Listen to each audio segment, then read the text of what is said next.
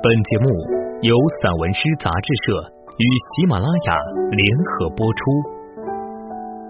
散文诗，一本可以听的杂志，纸本一样精彩。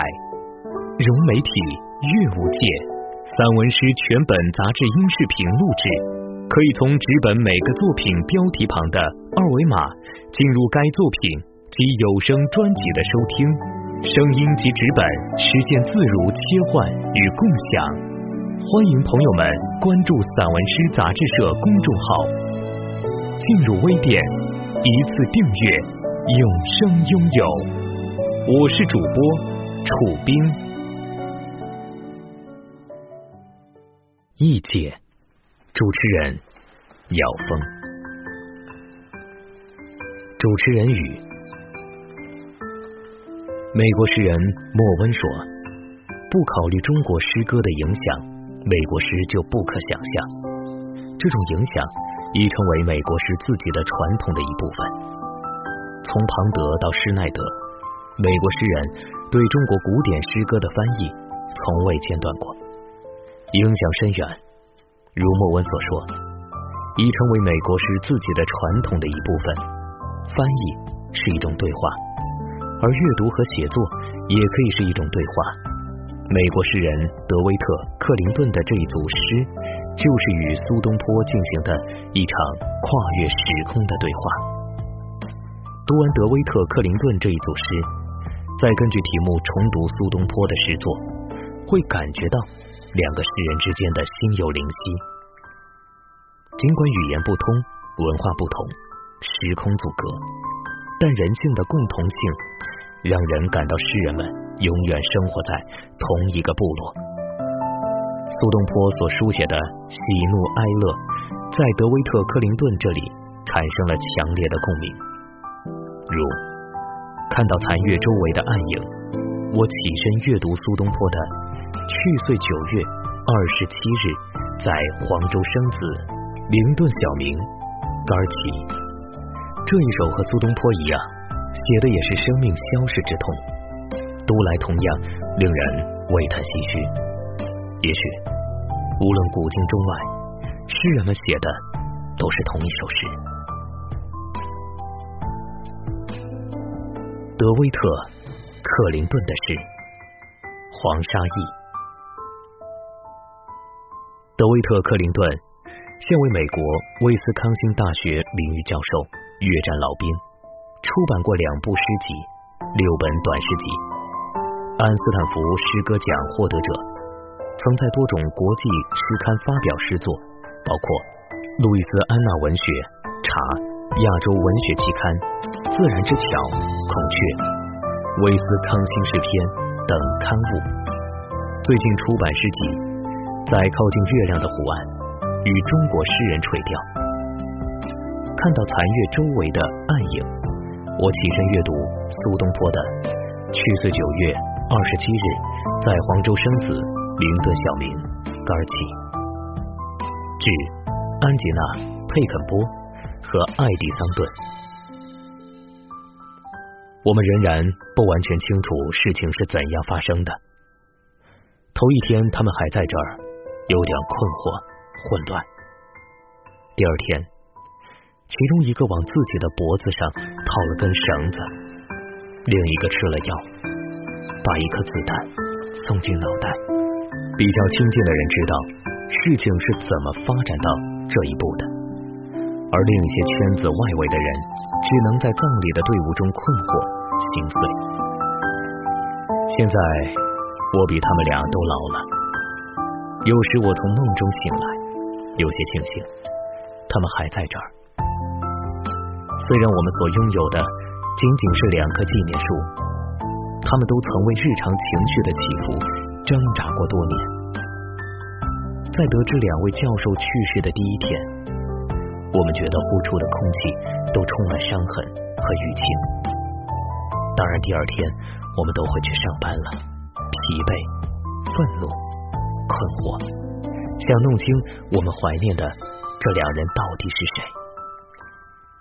在湖边装有玻璃落地窗的房间里骑完动感单车，我打开苏东坡的《雪后书北台壁》，周五将近的时候，我们凝望缠绕着银月亮的灰色暗影，恍然以为艾雅法拉火山的羽状物一直飘到了这儿。现在整个北欧都飞扬着炽热的火山灰，没人敢靠近那片区域。我从梦中醒来已五个小时，打开百叶窗，鸟儿正为合唱音乐会调音。我捡起掉落在露台上树木的残枝、枯叶，还有残缺了一半的苹果。吃点的时候，光造访了我们屋后的树林，点燃春日湿漉漉的雾气。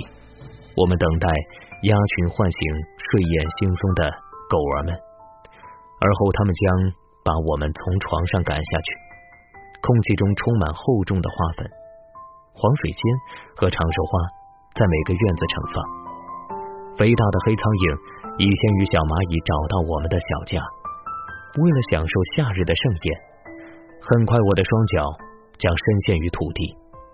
而现在，日光浴还为时尚早，而且我的腿仍然太疼痛。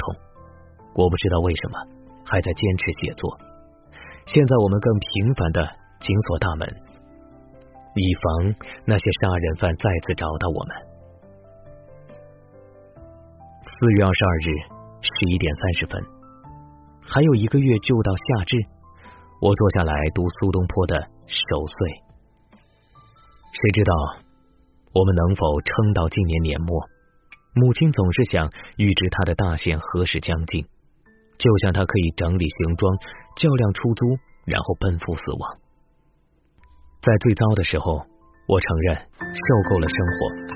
但最近我开始学会用头部平衡身体，不再像往常一样依在墙上，所以我不介意多几年时间，也许就能学会瑜伽的头倒立式。我承认有几年真的很糟糕，但邻居的孩子又开始和狗儿们一起叫嚷。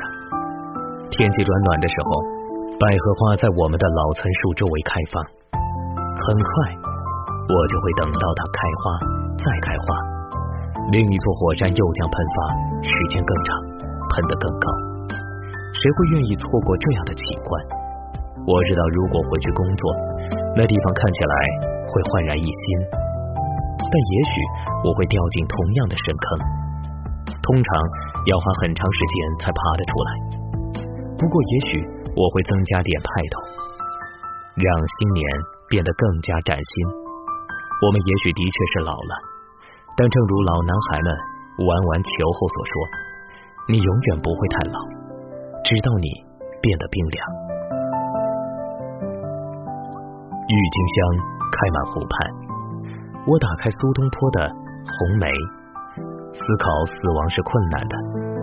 当四周万物都在打开自己，而我们甜美的巴特利特梨树已被雕刻成造型完美的碗。我们爱这棵树，胜过爱我们想拥有的任何事物。先是一场夏日的风暴，然后第二年几乎同样的风暴。我从未像这样为一棵树哀悼。我们的巴特利特梨树充满野性，未被驯服，盛放时满树百花。如果它还健在，当秋日来临，蜜蜂们将享受多么悠闲的沐浴时光。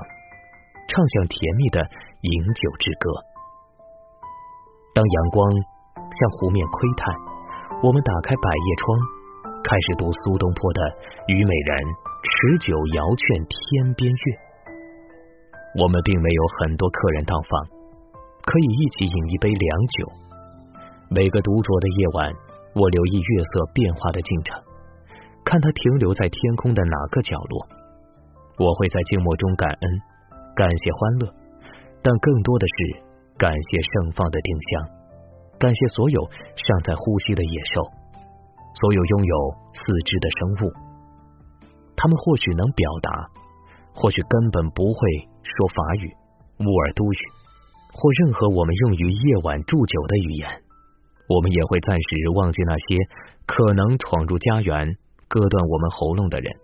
也许。他们也想来一杯新酿的皮诺葡萄酒。五月一日，坐在临岸的购物中心阴影里，我在想，为什么苏东坡会写下花影？妻子提醒我，今天要清扫上个秋天掉落在露台上的山楂子，而我情愿待在屋内，思考为什么月亮和太阳就这样将我拥入阴影。